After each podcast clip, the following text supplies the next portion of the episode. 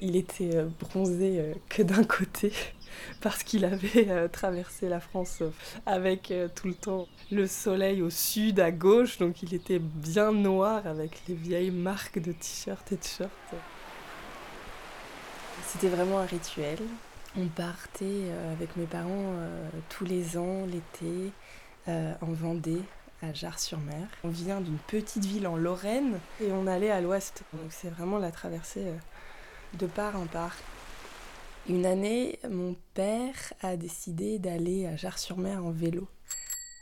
C'était euh, quelque chose d'improbable de euh, se dire qu'il allait traverser la France par ses propres moyens. Et c'était particulier parce que avec mes sœurs et ma maman, on s'apprêtait à faire le voyage ensemble, toute seule, sans papa. Et effectivement, euh, j'ai souvenir que ce, voyage, il était un peu plus silencieux. Et, euh, et, ma mère qui conduisait tout du long, ça faisait, je sais pas, peut-être 9 heures de route.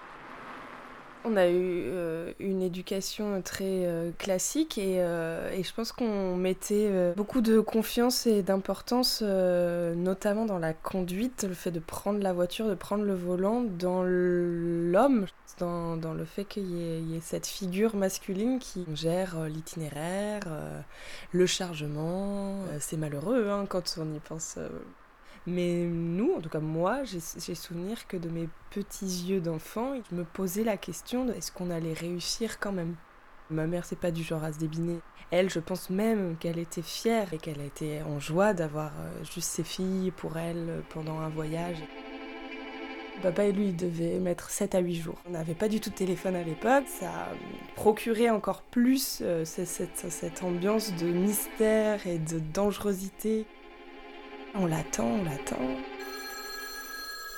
Et là, euh, quand même, euh, ils arrivent à savoir par cabine téléphonique pour dire ah, c'est bon, papa arrive demain approximativement à 7 horaire.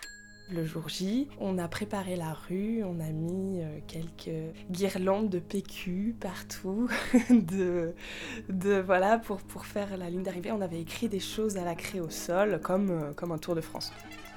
On prépare tout ça et puis bah on a attendu, on a attendu, attendu, parce qu'on savait pas exactement quand. À un moment, on voit quand même débouler papa sur son vélo rouge grand sourire, peut-être euh, un sentiment d'épuisement, mais euh, de joie, d'extrême joie. Et nous aussi, on crie Papa, papa Puis on lui saute dessus. On n'est pas du genre à dire Papa, on t'aime, mais peut-être on se l'était permis. Ouais,